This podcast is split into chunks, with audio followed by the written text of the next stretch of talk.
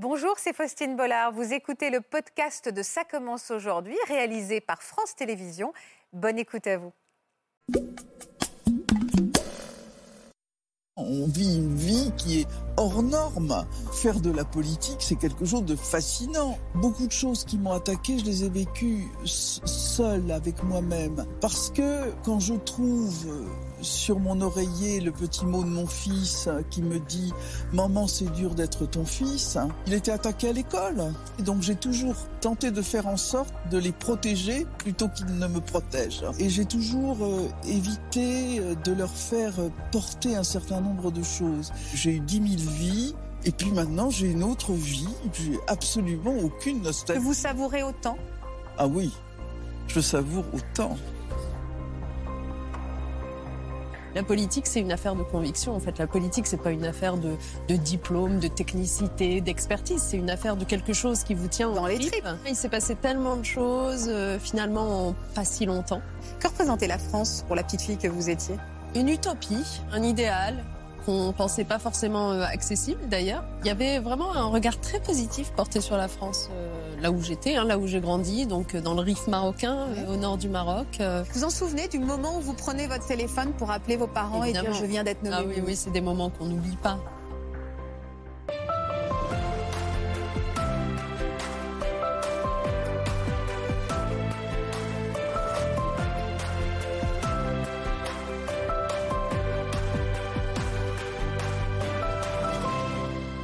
Bonjour à toutes et à tous et merci de nous rejoindre sur France 2. Vous connaissez très bien nos invités d'aujourd'hui. Bonjour Roselyne Bachelot. Bonjour Faustine. Vous êtes très élégante. Merci beaucoup d'avoir accepté euh, notre invitation. À vos côtés, vous vous connaissez bien, oh je oui. crois.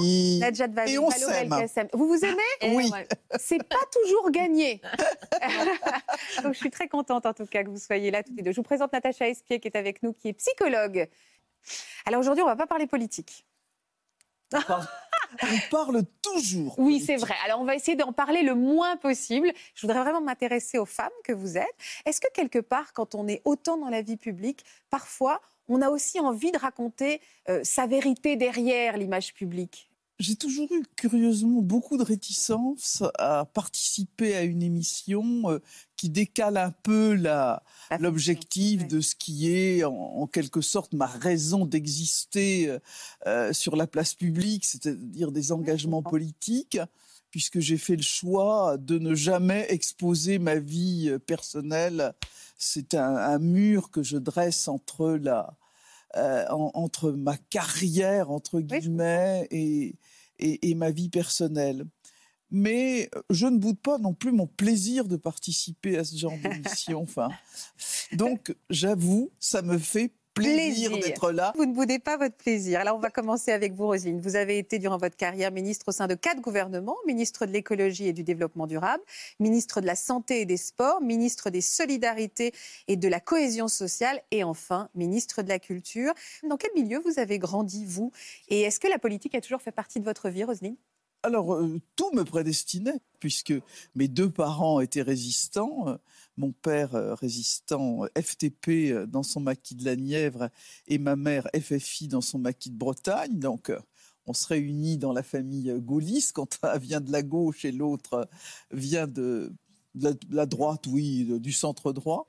J'ai neuf mois et il m'emmène à ma première réunion euh, politique à neuf mois. C'est la fondation du RPF à la maison, le Rassemblement du peuple français, le parti du général de Gaulle.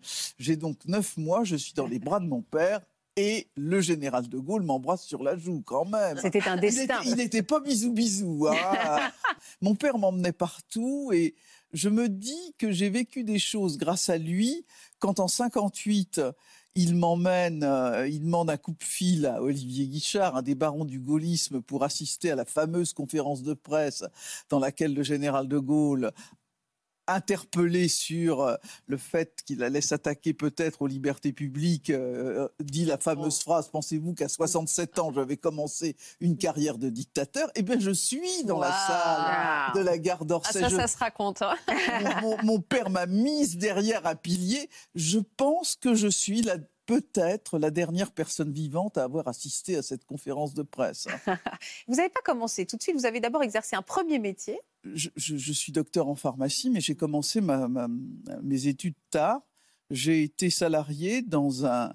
J'ai fait de la visite médicale pour payer les études de mon mari. Ça se faisait à l'époque parce qu'on n'était pas des tanguis. Il fallait, ah, il fallait, il fallait gagner, sa coûte. Je me suis marié, je me suis marié jeune. Et donc, euh, j'ai été salarié dans une entreprise. D'ailleurs, j'étais la seule femme dans une équipe d'hommes. Et quand on nous a refusé les primes promises, euh, le directeur était bien ennuyé et il m'a répliqué euh, De toute façon, vous n'avez pas à vous plaindre car pour une femme, vous êtes très bien payée. Je me suis dit Là, il va falloir rebattre les cartes. il y a du boulot derrière. Qu'est-ce qui vous. Vous gardez quel souvenir de cette période-là, avant la politique? Je ne peux pas te parler de période avant la politique, puisque j'ai toujours été dans la Baigné politique, dans avant la, carrière politique. Avant la carrière Je garde le sentiment de beaucoup de frustration, de beaucoup de combats, de beaucoup d'indignation. Sans doute aussi parce que mes parents étaient en quelque sorte des déclassés. Mon, père était un fils de paysan, euh, de fermiers qui n'étaient pas propriétaires de leur terre. Ma grand-mère maternelle était analphabète. Euh, elle a été placée domestique à 7 ans. Donc, j'ai toujours eu le sentiment de vivre dans un milieu bourgeois qui ne m'acceptait pas vraiment. Et ça, ça m'a donné une sorte de rage, de, de désir de peut-être de revanche, oui, finalement. C'est votre père donc qui vous a mis le pied à l'étrier pour vous lancer clairement en politique. Mais c'est toujours, c'est incroyable. Ma mère, qui était une femme formidable, militante, militante féministe. Ma grand-mère, euh, ma grand-mère paternelle agricultrice était militante contre la peine de mort, abolitionniste. Je ne sais pas si vous, si vous imaginez ce que c'est pour une paysanne nivernaise d'être militante abolitionniste contre la peine de mort au mm. début du XXe siècle. C'est inimaginable. Mm. Ma grand-mère, ma grand-mère euh, donc maternelle, ouvrière, responsable CGT dans son usine où elle tournait des obus. Euh, mais ces femmes-là, mais c'est mon carburant j'ai, j'ai, j'ai ma mère et mes deux grands-mères sont des héroïnes. Ouais. Forcément, vous étiez ah bah drainé dans leur sillon. D'elle, hein, c'est pas. Euh, la rage aussi, c'est elles qui me l'ont donné. Alors justement, cette rage, on l'a vraiment sentie, euh, notamment en 1998. Vous êtes fait remarquer donc à l'Assemblée nationale avec ce plaidoyer en faveur du Pax, qui est vraiment rentré dans l'histoire. On va regarder ces images qui sont devenues en effet historiques, cultes même. Hein. Regardez. Le pacte de solidarité a-t-il pour origine une revendication portée par des associations homosexuelles? Eh bien oui, bien sûr. Mais qui mieux que des homosexuels pouvait, à partir de leur expérience de solitude, de rejet, de mépris, faire le diagnostic des difficultés qui rongent notre société? Il et elle ne veulent ni le dégoût des saintes touches, ni la commisération des dames patronesses. Cela a été l'honneur de ces associations de faire des préconisations qui refusaient les solutions communautaristes, forcément stigmatisantes, pour bâtir un projet où chacun et chacune d'entre nous pourra se retrouver, lui, ses enfants, ses parents, à un moment ou à l'autre de sa vie, car finalement nous ne reconnaissons ici qu'une communauté, la République.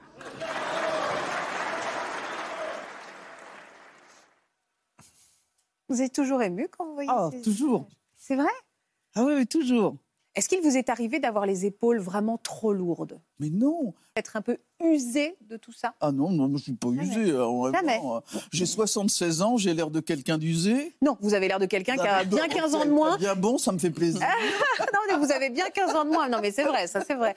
Vous aussi, il n'y a pas des jours où on a quand même les épaules lourdes? Votre sous-entendu, c'est jusqu'à vouloir renoncer Oui, jusqu'à vouloir renoncer, bien sûr. Non, ça ne se passe pas comme ça. Je, je pense que ça se passe vraiment pas comme ça parce que d'abord, vous êtes dans le mouvement. Et comme vous êtes dans le mouvement, je veux dire, euh, bah, ça, carbure euh, très vite là-dedans. Et donc, euh, vous vous dites, OK, donc je suis attaqué, donc comment je fais Quelle est ma stratégie pour demain et après-demain, etc. Vous êtes ah toujours dans le mouvement. Mais il y a une chose qui est très importante, c'est de ne pas être seul. Il faut être accompagné. Ça a été votre cas Bien sûr, accompagné d'une équipe, accompagné d'amis, accompagné d'un époux quand on en a un, d'une famille.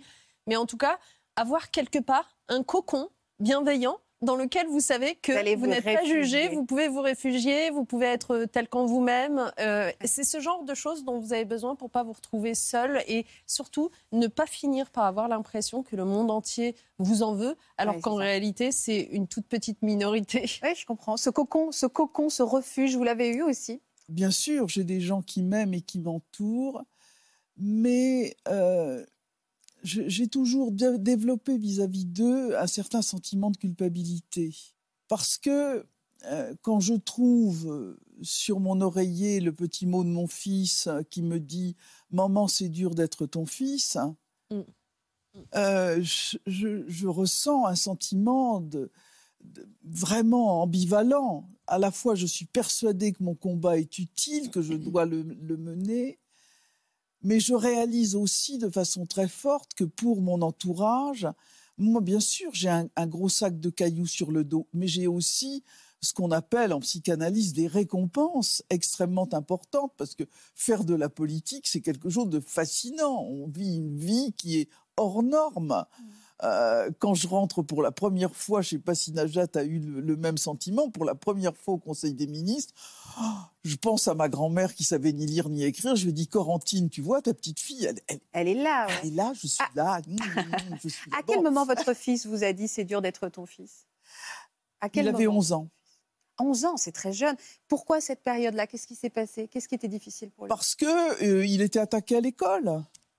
Il était attaqué à l'école. Il a été battu par un instituteur qui ne partageait pas ah ouais, battu. Mes, euh, mes, convictions politiques et qu'il euh, l'a agressé physiquement. Ah hein. Oui, tout à Comment fait. Vous avez réagi il y a eu des, sanctions qui ont été prises par la suite à son endroit, mais c'est quelque chose d'extrêmement, d'extrêmement violent. Alors, c'est-à-dire que nous, on a un sac de cailloux et des récompenses. Les proches n'ont que le sac de cailloux. Et ça, il faut, aussi le, réaliser. Donc j'ai toujours tenté, je n'y suis pas toujours parvenu, mais tenter de faire en sorte de les protéger plutôt qu'ils ne me protègent. Oui, oui, non, je suis d'accord avec vous. Bah, alors oui, il y a un système de victimes un peu par ricochet, c'est-à-dire que vos attaques vont atteindre le cercle de vos proches. Je suis pas totalement d'accord avec vous quand vous dites qu'il n'y a pas un système de récompense pour eux aussi.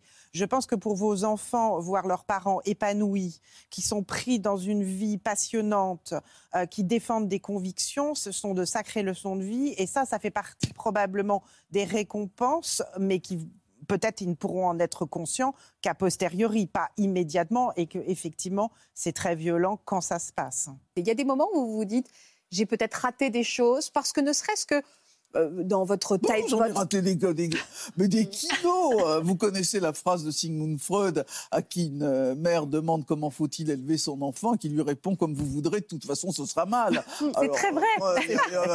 mais est-ce qu'il y a des choses qui sont plus, est-ce qu'il y a des choses plus cruelles, c'est-à-dire des choses aujourd'hui à votre âge, vous dites ça quand même, je, je, je, je me pardonne d'avoir raté certaines choses parce que j'ai fait des choix. Ça, je l'ai toujours là. Non. Rien du tout. Je cherche pas. Ouais, vous êtes sévère. Non, non, pas du tout. C'est une vraie question. Mais je peux vous poser la même question, Najat. Je crois qu'il y a des choses que vous regrettez. Je réagirais comme, euh, comme Roselyne. Je soufflerai. Vous êtes sévère. non, non, pas du tout. Je suis en train, avec le fer à souder, de me passer ça sous la plante des pieds. Mais vraiment, euh, vous n'avez pas raté quelque chose. Et puis alors, vous devenez. Vous mais parce que je pense que tous les parents. Vous, savez quoi eh ben, non. Pas du tout, pas du tout. Mais parce que je pense qu'en effet, la définition même d'un parent, c'est de culpabiliser. Peu importe qu'on travaille ou ne travaille pas, on se dit j'ai forcément raté quelque chose. Donc je vous demandais juste quel était votre regard là-dessus, mais je pense que c'est quelque chose qui nous réunit tous, parents en fait. Et je crois que Nadjet, vous, vous vous dites qu'il y, a des moments que vous avez pu rater ou vous regrettez de ne pas avoir pu mais oui, bien sûr. J'adore. Vas-y, c'est à ton tour. non, mais bien sûr. Moi, j'ai, enfin, d'abord, j'ai été très touchée hein, par le, témoignage de Roselyne parce que je, comprends tellement. Et puis, euh, et puis moi-même, j'avais des enfants euh, plutôt en bas âge hein, quand j'étais en responsabilité. Et j'ai notamment souvenir d'un jour. Alors là, pour le coup, je m'en veux tout particulièrement. Ah, vous voyez Si c'est une seule journée, vous voyez, c'est complètement absurde. Mais j'étais euh, ministre de l'Éducation à l'époque et j'étais engagée dans je ne sais plus laquelle de mes réformes. J'ai conduit beaucoup de réformes. Et alors, à un moment très polémique, très passionnel, où vraiment j'étais dans le combat permanent. Et du coup, c'est vrai que je rentrais très tard le soir, je partais très tôt le matin, euh, pendant des jours et des jours et des jours. Et puis, euh, un jour, enfin, euh, je suis rentrée à une heure à peu près normale, genre 17 heures, vous voyez, mais c'était pour repartir en réalité à 18 heures. Je suis rentrée et il y avait mes enfants. Et mon fils, qui devait avoir 7-8 ans à, l'époque, se met à me raconter une histoire qui le concerne. Et puis, en fait, il n'a pas terminé son histoire et arrive le moment où je dois filer. Et euh, je lui dis, je suis désolée, tu finiras plus, tard parce que là, je dois vraiment y aller. Et il me dit quelque chose comme, euh, bah, de toute façon, va-t'en, c'est pas comme si tu t'intéressais à moi. la violence.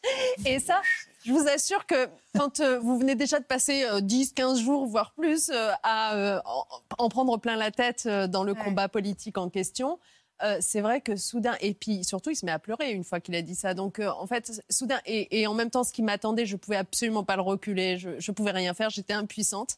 J'ai dû partir en le laissant en larmes. Là, c'est un énorme sentiment de culpabilité. Oui, oui. juste si je puis me permettre, on est des femmes là. Euh, on se pose cette question parce qu'on est des femmes. Mais je pense qu'on a une propension à demander ça systématiquement aux femmes politiques plutôt qu'aux hommes politiques. Et c'est pour ça qu'il faut se déculpabiliser. Il y a, une, une autrice que j'aime beaucoup, une écrivaine qui s'appelle Zoé Oldenbourg, qui a été un peu oubliée. Euh, et on lui avait demandé comment faites-vous pour concilier votre travail euh, d'écriture et votre vie euh, maternelle, votre vie familiale. Elle avait dit simplement comme un homme, mal. J'adore cette réponse. C'est ça. Par exemple, ma fille est à la fois très fière notamment de mes engagements féministes, surtout dans cette génération où le féminisme compte énormément. Et en même temps, euh, d'autant qu'elle a développé un, art oratoire et un art de l'éloquence assez fort compte tenu des parents qu'elle a, eh bien, tous les jours, elle va euh, me reprocher de ne pas être suffisamment féministe à son goût. Euh, être une femme dans ce milieu d'hommes, est-ce que les choses, ont, vous les avez vues évoluer Roselyne, pendant toutes ces, décennies de carrière? Bien sûr. J'ai souvent raconté les avanies dont j'ai été euh, l'objet euh, le long d'une carrière politique où j'arrive oh, dans un conseil, ce qui s'appelait un conseil général, on appelle ça maintenant un conseil départemental où nous sommes deux femmes sur 41. je suis, j'arrive dans un conseil régional où je suis la seule femme membre de, l'organe exécutif, dans un parlement où nous sommes 5% de femmes euh, quand je suis élu, donc on est vraiment les, oiseaux rares, avec à la fois le regard des hommes entre le sexisme vulgaire, euh, horrible qui m'accompagne lors de ma première montée à la tribune de l'Assemblée nationale où j'entends tiens voilà le concert des vagins. Qui ah quand même euh, une phrase qui vous marque dans, dans, la vie, ou le sexisme bienveillant avec un doigt de cour, euh, vous êtes ravissante, euh, quelle jolie toilette, et puis vous êtes admirablement coiffée, très bien. et, et, puis, vous avez aussi des, des, femmes qui se sont construites en étant rares, si je puis dire, et qui n'ont pas du tout envie de porter avec elles le combat euh, des autres femmes. Euh, j'arrive à l'Assemblée nationale avec euh, une collègue qui me dit, mais tu, tu as complètement j'arrive avec une réputation de féministe, tu as complètement tort de mener ce combat. D'abord, ça va te discréditer. Ah, bon, très bien. Et elle me dit, elle ajoute, elle dit, tu sais, si nous ne sommes pas très nombreuses, les caméras de télévision se porteront plus facilement vers nous ça apporte un nom, ça c'est euh, l'échelle qu'on fait tomber en fait. C'est, vous voyez, euh, on prend l'échelle, puis ensuite on la fait tomber derrière soi mm. pour éviter que d'autres la prennent. Françoise Parturier disait les femmes qui franchissent des arcs de triomphe et qui ensuite claquent la porte derrière elles. Aussi, ouais. C'est pas mal. Une petite parenthèse un peu, un peu plus légère. Euh, est-ce que la question de se dire quel message je renvoie dans mes tenues pour être crédible, va-t-on plus regarder la couleur de ma tenue que le discours que je porte? Est-ce que vous l'avez balayé d'un revers de main ou est-ce que quand même il est venu hanter euh, vos réflexions euh, euh, avant de vous présenter en public? Ah moi, jamais, je ne suis jamais arrivé à résoudre le conflit. et je suis passé tout au long de ma, mon parcours politique sur, sur, cette torsion que je ressentais. Bon, ma mère m'habillait avec des couleurs vives. Ah ouais. Et bah vraiment. Voilà, on sait d'où ah bah voilà. J'adorais les couleurs. Euh, d'ailleurs, avec ma sœur Françoise, on nous appelait les petites roses. Ah, vous êtes toujours. ce, qui, ce qui est très signifiant. Et je dois dire que je, me suis amusée, je mène la campagne euh, euh, européenne de 2004, je suis tête de liste. J'ai regardé, j'ai fait une collation de tous les euh, articles qui m'avaient été consacrés dans cette campagne. Tous, je dis bien tous, commencent par la description de mes toilettes.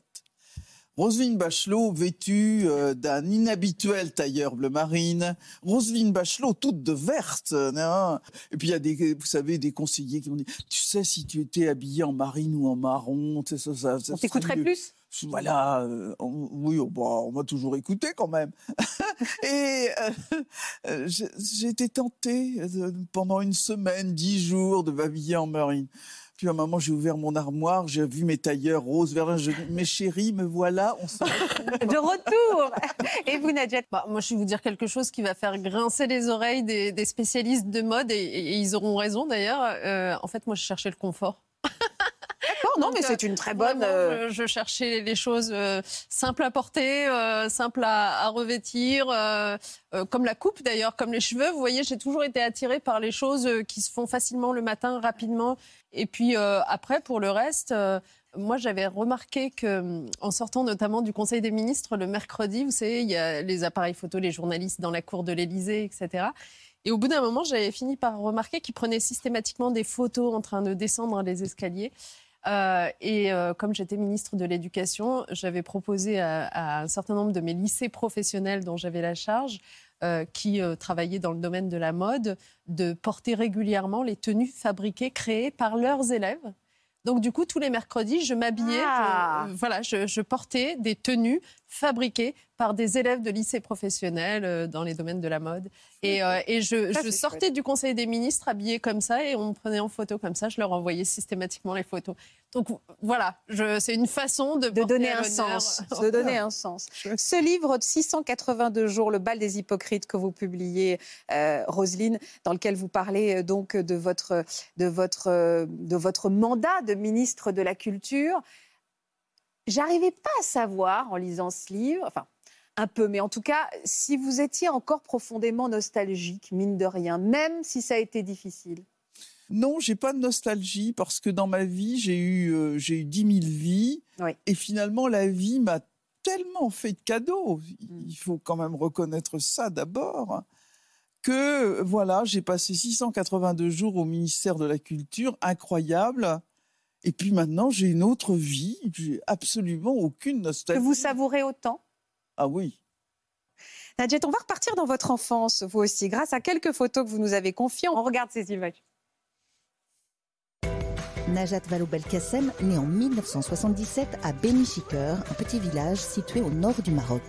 Deuxième d'une fratrie de sept enfants, elle est élevée essentiellement par sa maman, son père, ouvrier, travaillant en France pour subvenir aux besoins de la famille. La petite fille grandit dans des conditions difficiles, sans eau ni électricité au sein du foyer. Elle va également peu à l'école et passe ses journées à jouer avec sa grande sœur. À l'âge de 5 ans, elle et sa famille quittent le Maroc pour rejoindre son père en France, à Amiens. La jeune fille, qui ne parle alors pas un mot de français, est loin d'imaginer qu'elle deviendra ministre des années plus tard.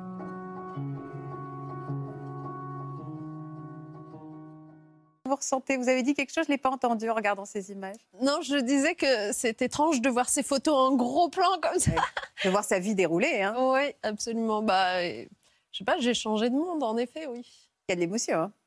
Beaucoup d'émotions. Euh, ça paraît tellement loin, il s'est passé tellement de choses, euh, finalement, pas si longtemps, en réalité. Euh, voilà.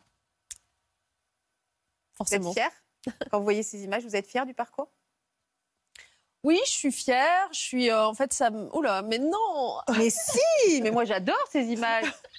mais non. Sophie Marceau à la main jaune. Elle est vachement choupette. Hein. Ah c'est, le mot. Euh,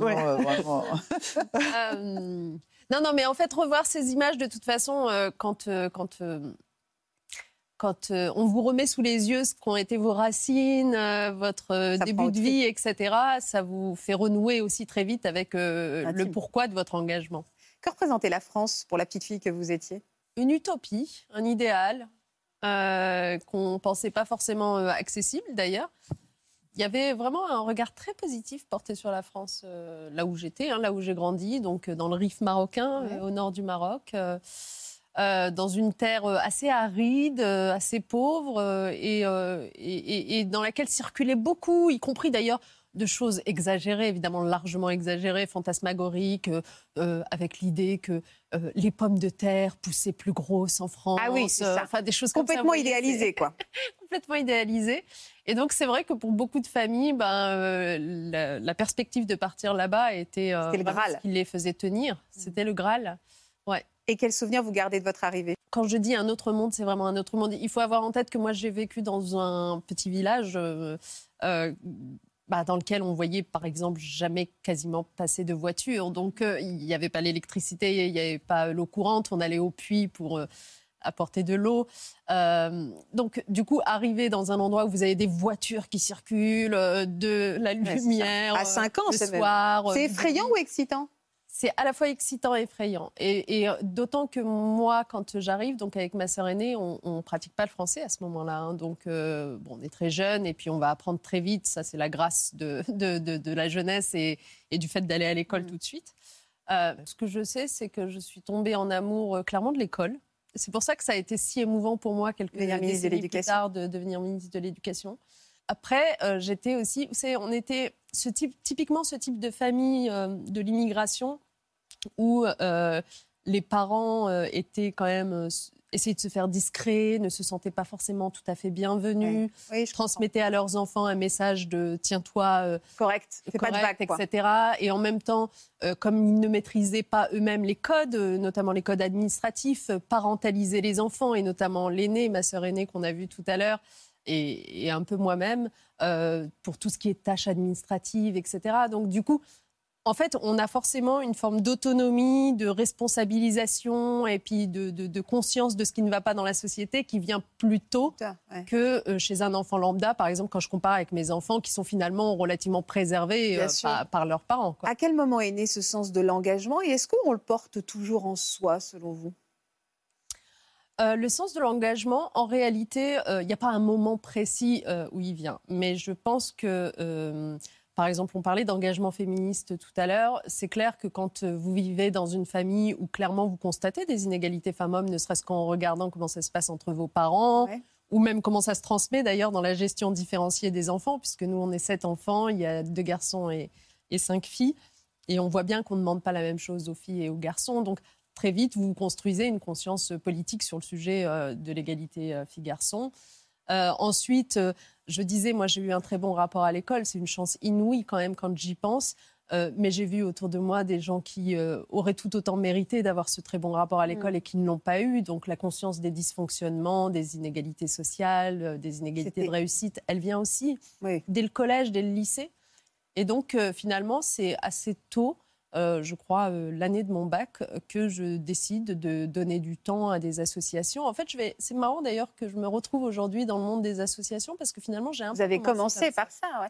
Que- quel genre de jeune femme vous étiez au moment de votre bac? Je parle vraiment de votre caractère au-delà de- du, du, du rat de bibliothèque ou de, ou de votre envie de vous engager dans l'association. Quel genre de jeune femme vous étiez? Bah, en tout cas, totalement malhabile avec les, euh, les rollers, comme euh, on le voyait tout à l'heure. Parce que soyons clairs, la photo est prise à un moment où je suis figée, le reste du temps, je tombe.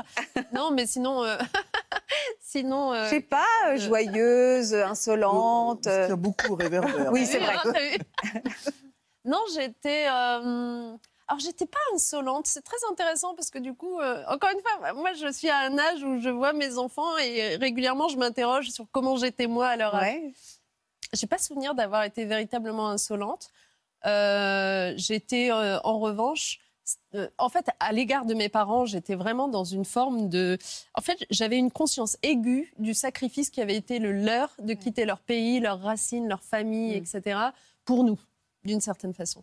Donc, j'avais un sentiment d'urgence à réussir. Je l'ai toujours, je l'ai vraiment, je l'ai toujours ressenti. Je crois que je suis pas la seule. On est On peut appeler de l'ambition. Vous aviez de l'ambition. Euh, oui, si vous voulez, on peut appeler ça de l'ambition, mais c'est surtout euh, quelque chose qui pesait. Hein. C'était une urgence à réussir. Nous, on n'avait pas plusieurs générations pour réussir, il fallait réussir en une génération. Euh, comment vos parents ont vécu quand vous êtes, vous êtes rentré à Sciences Po? Quand vous rentrez dans une, à Paris, ils étaient toujours à Amiens. Comment ils ont vécu? Il y a une grande fierté ou vous, vous leur échappiez ou ils étaient un peu. Ils avaient peur pour vous? Quelle est la définition même d'un parent? Un peu tout ça, vous allez me dire. Ouais, c'est évidemment ambivalent là encore. Alors moi j'avais une chance, c'est que j'ai euh, dans ma famille, je disais, on est une fratrie de sept enfants. J'ai mmh une sœur aînée qui a été celle qui ouvrait les portes en fait, dans le sens où euh, bah, ça a été la première à, euh, après son bac, évidemment poursuivre des études supérieures. Je, rappelle que ça n'avait rien d'évident hein, dans de nombreuses familles. Euh, elle a pris quoi comme direction professionnelle, votre sœur elle est, elle est avocate. D'accord. C'est une très bonne avocate. Donc vous avez marché dans ses pas. Elle a aidé en fait. Hein. La vérité, c'est que j'ai longtemps marché dans ses pas. c'est assez drôle d'ailleurs parce que je me souviens quand j'ai eu moi-même mon bac, je ne savais pas trop ce que je voulais faire. Moi, j'étais une littéraire dans l'âme. Et elle m'a dit, euh, tu devrais faire euh, une fac de droit, parce qu'elle venait de passer par là. Elle me dit, euh, c'est très structurant. Et en fait, je me rends compte qu'elle m'a totalement influencée, parce que c'est pas ce à quoi j'avais pensé au début, mais je me suis laissée faire. Et j'ai entrepris une fac de droit. Et en fait, au bout de, deux ans et demi en fac de droit, je me suis dit, mais euh, je vais quand même pas passer ma vie à faire tout comme ma sœur en fait. Parce que le problème c'est que c'est euh, ma personnalité elle s'exprime quand? Et c'est à ce moment-là que je suis rentrée dans un centre d'information et d'orientation dans l'université où j'étais et que j'ai découvert l'existence de Sciences Po dont je n'avais jamais entendu parler. C'est vous dire aussi hein, l'éloignement géographique euh, de l'enseignement supérieur. Et, et, donc, découvrant l'existence de Sciences Po, je me dis, oh là, ça a l'air bien, c'est généraliste, ça laisse encore plein de portes ouvertes, je vais faire ça. Et donc, je passe le concours et je suis admise. Mais euh, c'est vrai que ma sœur a toujours été un peu ce phare dans la nuit qui, euh, qui nous, éclairait. Et, du coup, euh, ben, comme ça a été la première à quitter Amiens pour aller à Paris pour suivre ses études, ça a été moins compliqué quand est venu mon tour de le faire. On n'a pas parlé des fratries, justement. Comment eux, on parlait des victimes collatérales, comment eux, et on va revenir chronologiquement aussi à, à votre engagement politique, mais comment eux, ils vivent ces attaques et la violence de ce métier? Eux qui sont. Alors, on ne parle pas des enfants, là, on parle des fratries, eux qui sont plus d'égal à égal. Moi, les retours que j'ai eus, moi, j'ai vraiment la chance, euh, enfin, je touche du bois, mais, mais d'avoir une, une famille et une fratrie euh, merveilleuse. Et les retours que j'ai de, de, mes frères et sœurs, c'est que souvent, lorsque j'étais donc ministre, euh, ils ont eu affaire à des gens qui pensaient que parce qu'ils étaient le frère ou la sœur de la ministre, ils avaient évidemment des passe-droits, ah, accès à je ne sais quel privilège, etc. Et eux, ils étaient doublement euh, émus, choqués par ça, parce que euh, ce n'était absolument pas. Oui, c'est ça, parce que d'abord, c'était pas vrai et que c'était contrariant. bah oui, parce que, enfin, je ne sais pas, Roselyne doit le savoir aussi, mais au contraire, enfin, je veux dire, quand on est en responsabilité politique, on fait extrêmement attention à ne jamais euh, justement euh, donner l'impression qu'on favorise un membre de sa mm. famille. Donc en fait, on est encore moins aidant avec sa famille qu'on le serait. Moi, des fois, je suis saisie par des inconnus de situations administratives complexes, etc. Euh, je rechigne moins à intervenir pour ces inconnus que, que vous le feriez pour votre famille. Exactement. et, donc, du coup, c'est vrai que ça, c'est vraiment pénible pour les proches de se voir accusés de ça, alors que ça. Alors que c'est presque l'inverse. Comment vos parents ont réagi quand vous êtes devenu ministre? Alors, quelle fierté? Fierté, bien entendu. Euh, et en même temps, inquiétude, préoccupation. Enfin, moi, je me souviens euh, ça premier coup de fil hein. pour l'annoncer. Euh, tout de suite, c'est fais attention, c'est tellement dur. Vous en souvenez du moment où vous prenez votre téléphone pour appeler vos parents et dire je viens d'être nommé ah, Oui, oui c'est des moments qu'on n'oublie pas. Quels mots on choisit? Quel ton on a? Est-ce qu'on veut le faire en vrai? Est-ce que euh, bah on dit les choses simplement. En fait, on va droit au but parce que vous savez, le jour où vous êtes, le jour où vous apprenez que vous devenez ministre et que ça va être annoncé dans euh, une heure par. Ouais, vous n'avez pas le temps de mettre des formes, quoi. Vous n'avez pas trop le temps. Euh, et donc, du coup, en une phrase, voilà, je, suis ministre. et la réaction et, et la réaction, c'est bah, des cris, c'est de, de la stupéfaction. Parce qu'en plus, pour ce qui me concerne, c'était absolument pas une évidence pour moi de devenir ministre, vraiment pas. Ah euh, je me souviens, j'étais entourée de d'autres personnalités politiques euh, faisant partie de la campagne pour qui c'était une évidence, c'est-à-dire une fois que l'élection avait été acquise, pas pour il y avait des stratégies. Que vous étiez très jeune, vous aviez 35 ans. Hein ouais, j'étais assez jeune. Et donc, du coup, je, honnêtement, euh, ça ne m'aurait pas étonné que je ne sois pas ministre en 2012. Mmh. Et, et, quand le téléphone a sonné, en plus directement le président, donc François Hollande, pour, pour me faire cette proposition. C'était juste un moment de joie et de bonheur intense Parce que du coup, quand euh, on s'y attend pas forcément, ça fait encore plus plaisir. Que vous osez formuler c'est-à-dire au téléphone, quand François Hollande vous appelle, vous formulez, vous montrez votre enthousiasme ou vous gardez un petit peu déjà la gravité et la solennité de l'instant ah, Ou est-ce que vous dites... C'est une très bonne question, parce que vous êtes toujours partagé, tiraillé entre votre naturel, votre naturel étant plutôt spontané, Trop et, euh, bien oh là euh, faut que je sois une dame. Oui, c'est ça. Alors, qu'est-ce qu'a gagné bah, Il y a eu un peu de faut que je sois une dame, puisque euh, je me souviens d'ailleurs que ma réaction a été filmée ce jour-là, donc ça se retrouve assez facilement, mais ma réponse a dû être quelque chose comme c'est un honneur, François. Ah oui, c'est ça, voilà, c'est ça. Alors que la gravité. Et vous raccrochez. Ça a été votre cas aussi quand vous, quand, ah, euh, vous avez prononcé ce... Parce que c'est même très différent parce que le fait que je rentre au gouvernement a été une histoire euh, semée d'épisodes. Euh, en 93, Édouard Balladur avait imaginé que je sois secrétaire d'État aux droits des femmes et Simone Veil, je, ne le savais même pas. Simone Veil, qui, était sa, ministre d'État, ministre des Affaires sociales, me téléphone un matin, dring dring, et me dit Roselyne, euh, le Premier ministre avait pensé à vous, mais moi je veux m'occuper de ce dossier personnellement. Je tombais un peu du placard, mais je, vois que j'aurais pu être secrétaire d'État à ce moment-là. Donc, très bien. Alors, en 95, c'est autre chose. Jacques Chirac m'annonce que je suis ministre. Alors là Ministre de la coopération. Euh, et puis, euh, on m'apprend que non, euh, les chefs d'État africains. Ah, mais t'as eu à vivre ça, toi? Oh là là Oui, ah que les chefs d'État africains ne vont pas supporter d'avoir une femme comme ministre de la coopération. Donc finalement, non. Mais que finalement, je vais être dans le pôle social du gouvernement. Bon, très bien. Et puis le secrétaire général de l'Élysée va sortir pour annoncer la liste et je ne suis pas dans la liste et personne ne m'a prévenu. Oh là là là. La violence. C'est euh, extrêmement violent. Hein. Ah euh, la gestion des ressources humaines dans la République, c'est quelque chose qui mériterait d'être. Euh, Comment vous avez réagi? On s'enferme chez soi, on, est, on, laisse exploser sa frustration. J'avais la chance d'être dans une famille donc, qui connaissait les codes politiques et surtout, je n'en avais parlé à personne. Oui, donc il n'y avait pas d'humiliation. Ah non, non, non, mais mon père m'avait dit, tu sais, euh, euh, tu peux être démise de la liste dans le couloir ou dans l'escalier jusqu'au dernier moment. oui, c'est vrai, vrai. Et, au dernier moment, on peut se faire, on peut se faire éjecter. En, 2002, c'est aussi euh, Là, c'était après l'élection incroyable de Jacques Chirac, dont j'étais la porte-parole dans sa campagne, dans sa campagne présidentielle.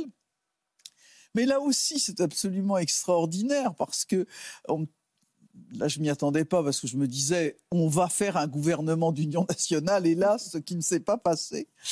Euh, et donc, les fidèles comme moi vont être éjectés. Donc, Jean-Pierre Raffarin me dit que je suis ministre de, de l'Environnement, et je me souviens je lui retéléphone parce que mes prédécesseurs, euh, euh, Dominique Voynet et Yves Cochet, étaient ministres de l'Environnement et de l'Aménagement du territoire. Et je te retéléphone pour savoir si j'ai l'aménagement du territoire. Et on me dit non, euh, t'as pas l'aménagement du territoire parce qu'il a fallu trouver un poste à quelqu'un d'autre. Vraiment, tout ça est encore fuligineux. Non, j'ai eu une véritable joie quand j'ai été nommé ministre de la Santé. Là, oui. Ah, je me souviens quand Nicolas Sarkozy me téléphone, euh, j'ai jeté mon téléphone en l'air. Ah, c'est vrai Oui, c'est vrai. J'ai jeté mon téléphone portable en l'air. Heureusement, il est retombé sur mon canapé. Ah, de joie De joie, Sinon, j'explose. ah, ça, c'est chouette. Et alors, à l'inverse, quand vous quittez le ministère, est-ce que vous laissez exploser votre chagrin ou votre ou, pas? Parce que ça se trouve il y en a pas de chagrin. Est-ce oh, que vous vous laissez À chaque fois, c'est quitter les équipes, ça a été un chagrin. Puis alors tout le monde pleure autour de moi. Bah, oh là là, c'est affreux. Et alors, est-ce que c'est Emmanuel Macron? Est-ce qu'il vous a transmis un message d'au revoir? Oui, bien sûr. Non, mais je suis pas triste pour moi, et puis je suis pas triste de quitter les, choses. Euh, de toute façon, moi j'ai un rapport euh, très très fort avec l'adieu. Quand je suis euh, rentré à l'Assemblée nationale, mon père m'a dit tu dois rentrer dans ces fonctions chaque soir comme si tu ne devais jamais y revenir. Mon père m'a appris une chose, c'est l'ascèse de l'adieu. Et je vis ça dans ma vie de façon extrêmement forte, mm. cette ascèse de l'adieu. Donc je n'ai aucun objet personnel, je n'ai pas une ah. photo, je n'ai pas un objet. Tous les soirs, je peux quitter cela, euh, je peux quitter cette fonction sans vraiment du tout sans, un regret. Mais il y a les gens qui pleurent autour de moi, mais ça, c'est pas possible. Oh. Oui, là, c'est à ce moment. Et vous, quand vous avez quitté le ministère, est-ce que vous avez été saisi par cette émotion euh? Euh, Je pense que ça dépend vraiment des conditions dans lesquelles on s'en va. Oui, bien sûr. Euh, quand vous quittez un ministère parce qu'il y a un remaniement ministériel et que vous rejoignez une autre responsabilité, par exemple quand j'ai quitté le ministère des droits des femmes et que je suis partie à l'éducation nationale, ma foi, c'est plutôt serein comme moment, en fait. Euh, parce que parce qu'il y a une continuation, il y a un fil, il y a quelque chose encore à écrire. Quand j'ai quitté le ministère de l'Éducation, euh, là, on est dans un tout autre contexte où vous savez que vous allez être remplacé par quelqu'un qui va détricoter ce que vous avez fait. Et vous le savez, c'est annoncé. Euh, je veux dire, vous n'allez pas être pris Donc par. Donc là, on la mauvaise, quoi. là, vous vivez les choses un peu comme un chagrin amoureux, très franchement. Ah ouais? C'est-à-dire, ah ouais, ouais. Euh, bah, parce que, euh, bah, d'abord, Roselyne a raison, il y a tous les gens euh, autour qui voilà, sont tristes, etc. Mais même vous, à titre personnel, soyons honnêtes, on ne le dit pas assez, mais, mais, mais ça, ça fait partie du cheminement d'un politique, en tout cas d'un politique qui a des convictions. je ne dis pas que tout le monde en a, que d'être que d'être triste euh, bah, de voir euh, des choses auxquelles on, croyait sincèrement, auxquelles on tenait, qu'on s'est battu pour faire advenir, être défaite le lendemain, que de voir un récit extrêmement euh, négatif ou injuste porté sur quelque chose qu'on a fait. Enfin, tout ça. C'est un deuil? Oui, il y, a quelque chose de l'ordre du deuil, absolument. Par exemple, moi, quand je quitte euh, donc le ministère en 2017, euh, je rejoins le secteur privé d'abord, avant de rejoindre le monde des ONG dont on parlera tout à l'heure. Je rejoins le secteur privé. Mais du coup, rejoignant le secteur privé, vous vous astreignez aussi à une forme de silence, de droit de réserve, euh, enfin de devoir de réserve même, parce que voilà, maintenant vous êtes passé dans le privé, vous n'allez pas aller faire de la politique tous les quatre matins. Et du coup, euh, le récit politique qui se fait sur euh, ce que vous avez laissé en héritage, etc., lorsqu'il est négatif, vous ne pouvez pas vraiment y répondre. vous voyez, ah, c'est toute la complexité. C'est pour ça que le deuil, il dure un certain temps. C'est d'ailleurs pour ça aussi, moi, que je suis revenue dans l'espace public, parce que je voulais retrouver aussi une liberté de parole. Si j'ai besoin de dire quelque chose, que je suis en désaccord avec telle ou telle réforme du gouvernement, j'ai besoin de pouvoir le dire. Mais je voudrais dire que je ne suis pas la seule à avoir vécu ça. Pour en avoir discuté avec euh, quelques collègues de, gouvernement, c'est vrai que quand vous passez dans le secteur privé, il bah, faut, faut, rien dire non plus. Voilà. Il y a une, et donc c'est le royaume de la, de la, de la frustration. Un peu. Oui, et puis c'est très difficile parce que vous avez toujours l'air de régler des comptes personnels et c'est très désagréable. Mais on en ressent, et je partage tout à fait le sentiment euh, de Najat, un sentiment de frustration. quelle connasse ouais, et Oui, ça crée du cœur. J'aimerais lui foutre une baffe C'est bien de l'exprimer. Hein. Très bien, je vous avais vu que j'ai utilisé le féminin, j'aurais pu dire quel con Quel con, Ça me paraît assez sain. Mais oui, je pense qu'il y a un vrai renoncement et un vrai deuil quand vous êtes dans le faire dans la construction et que vous soutenez finalement vos idéaux, sortir de cette construction, je pense que ça doit être aussi compliqué. Euh, votre mari est aussi engagé en politique, Najat. il a notamment été directeur de cabinet d'Arnaud Montebourg euh, de 2012 à 2014. Comment vous faites, vous aussi, déjà, pour ne pas parler que de ça? Est-ce qu'on parle que de ça à la maison, de politique?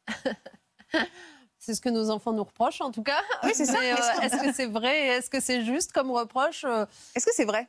Bah, oui, on en parle un peu, mais je vous rassure, on a aussi d'autres sujets de conversation. mais est-ce euh, qu'on doit se mettre une discipline? C'est-à-dire, allez, ce soir, euh, on n'en parle pas de ça, quoi. Il faut aller, eh, ou est-ce que instinctivement vous y retournez, quoi?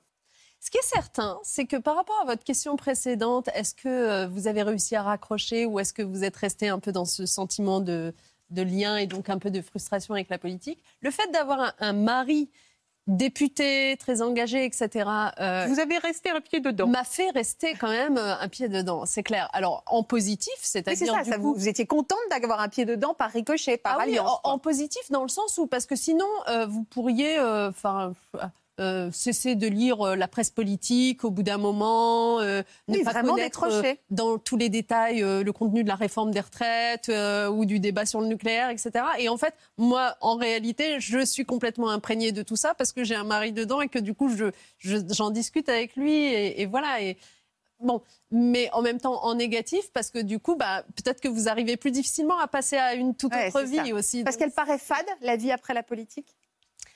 Honnêtement, non, je on peut pas dire ça. On peut pas dire ça. Vous savez, vraiment, la vie, elle est multidimensionnelle. Mm. Et en fait, il y a bien une chose qui est parfois problématique avec la politique, c'est que elle vous investit tellement tous les pores de la peau toute votre énergie, tout votre temps, tout votre temps de cerveau disponible, qu'elle vous fait passer à côté d'autres dimensions de la vie. Vraiment. Quelles sont-elles? Ben, enfin, c'est bête, mais même la musique. Je parle même pas seulement de l'équilibre avec la vie personnelle, mais on parlait de musique tout à l'heure. Euh, euh, la, euh, la vie, voir le monde, regarder ce qui se passe ailleurs. Parce que quand on est politique, on, est quand même très replié sur ce qui se passe soit à l'échelle de son territoire, soit à l'échelle du pays. Ministre de l'Éducation, honnêtement, vous avez tellement de passion, etc., de choses à faire tous les jours que vous êtes en immersion. voyagez quasiment plus. donc mettre des œillères. Voilà, vous avez des œillères. Et moi, après 2017, euh, c'est aussi lié au choix que j'ai fait, hein, parce que je suis allée euh, dans un groupe qui était une multinationale, donc j'ai travaillé à l'échelle internationale, puis ensuite je suis allée euh, donc diriger une ONG de solidarité internationale. dans ces choix-là, le fait de retrouver un regard sur le monde, un recul, une capacité de prendre le temps, de peaufiner ma réflexion, etc., c'est quand même très bienvenu. Et c'est ce que la politique ne permet Aujourd'hui, Nadjet, vous êtes directrice de l'ONG One qui œuvre euh, pour en finir avec l'extrême pauvreté et les maladies évitables. Vous êtes également à la tête de l'association Terre d'Asile. Une... Vous continuez à faire de la politique finalement aussi, hein, à, travers ces, à travers ces associations et cette ONG oui, d'ailleurs, on en vient à un sujet qu'on n'a pas abordé, c'est qu'est-ce que la politique exactement? Parce que moi, je n'ai pas le sentiment d'avoir... Euh, en fait, pour moi, euh, les fonctions électives, les mandats euh, ne sont pas les seuls attributs du politique. Je veux dire, le politique, encore une fois, c'est affaire de conviction et d'engagement. Donc, France Terre d'Asile, ben voilà, une structure bien connue en France qui accompagne, qui héberge et qui aide juridiquement, socialement les demandeurs d'asile. Euh, on est quand même sur un sujet, si c'est pas le bien commun, si c'est pas l'intérêt général, euh, je ne sais pas ce directement politique. Euh, exactement. Et puis One, qui est une ONG, donc, enfin, qui est un peu connue pour être l'ONG fondée par Bono, le chanteur de U2, depuis le début des années 2000, qui en fait se bat pour que les traitements, les soins soient accessibles aux populations les plus pauvres euh, pour leur éviter de mourir d'une maladie qu'on sait éviter parce qu'on a les traitements et les soins, sauf qu'ils sont trop chers. Et redevenir ministre, si on vous le proposait? Je vais y répondre en deux temps. La politique, évidemment que ça continue d'être quelque chose d'essentiel. Non, mais je veux dire, même le fait d'exercer des responsabilités politiques, ça continue, à mes yeux, d'être quelque chose d'absolument essentiel. Parce que le monde des ONG dans lequel je navigue aujourd'hui est absolument précieux. Euh, mais chaque ONG poursuit euh, un sujet précis avec une focalisation sur son sujet. L'intégralité euh, de la photographie, comme on dit, et donc du coup du bien commun à l'échelle d'une société tout entière, c'est toujours le politique qui en a la charge. Vous voyez ce que je veux dire, la différence? On a besoin des ONG, mais à un moment donné, c'est le politique qui signe les décrets, etc. Donc le politique, pour moi, est toujours indispensable. Je ne le décrédibilise pas du tout. Donc oui, exercer des responsabilités, mais c'est pas comme ça que la question se pose. C'est pas est-ce que si on vous propose d'être ministre, est-ce que vous y allez? C'est est-ce que vous vous sentez encore prête aujourd'hui à euh, faire advenir une force politique qui vous irait bien et dans le cadre de laquelle vous pourriez exercer des responsabilités? Et oui, évidemment, que euh, le jour où euh, ben voilà, le combat se présentera pour faire advenir une force politique de gauche à laquelle j'appartiens toujours. Et donc la réponse est oui. Qui me va bien. C'est une réponse très longue pour dire oui. Je l'accompagnerai. Elle tourne autour du pot, mais en gros, on arrive oui. Le titre de votre livre, Najat, La vie a plus d'imagination que toi. Merci d'avoir été toutes les deux aujourd'hui avec nous.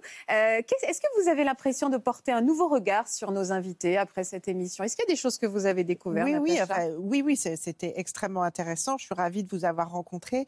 Et je pense que c'est un message très fort que vous venez délivrer aussi alors je vais revenir un peu sur du sexisme, mmh. mais en montrant des femmes politiques, parce que je pense qu'on déconstruit quand même les stéréotypes euh, de machisme de notre société en montrant des femmes de pouvoir, des femmes qui peuvent tout à fait prendre cette, cette place-là. Et je pense que l'éducation en la matière a vraiment une, une, extrême importance. Donc de vous voir, de vous voir délivrer ces messages, je pense que ça, c'est très important. Merci Natacha. Merci Faustine. Merci à toutes les deux. Merci, Merci. beaucoup et merci à vous d'être fidèles à France 2. Je vous embrasse très fort. Je vous souhaite de passer une très bonne après-midi et je vous dis à demain. Merci pour votre attention. Vous aussi venez témoigner dans Ça commence aujourd'hui. À plus de 70 ou même 80 ans, vous avez repris votre vie amoureuse en main. Alors que vous étiez marié depuis plus de 50 ans, vous avez osé demander le divorce et cela vous a libéré. Pour une autre émission, vous êtes amis depuis plus de 50 ans et ensemble, vous avez traversé de nombreuses épreuves. Si vous êtes concerné, laissez-nous vos coordonnées au 01 53 84 30 99 par mail ou sur le Facebook de l'émission.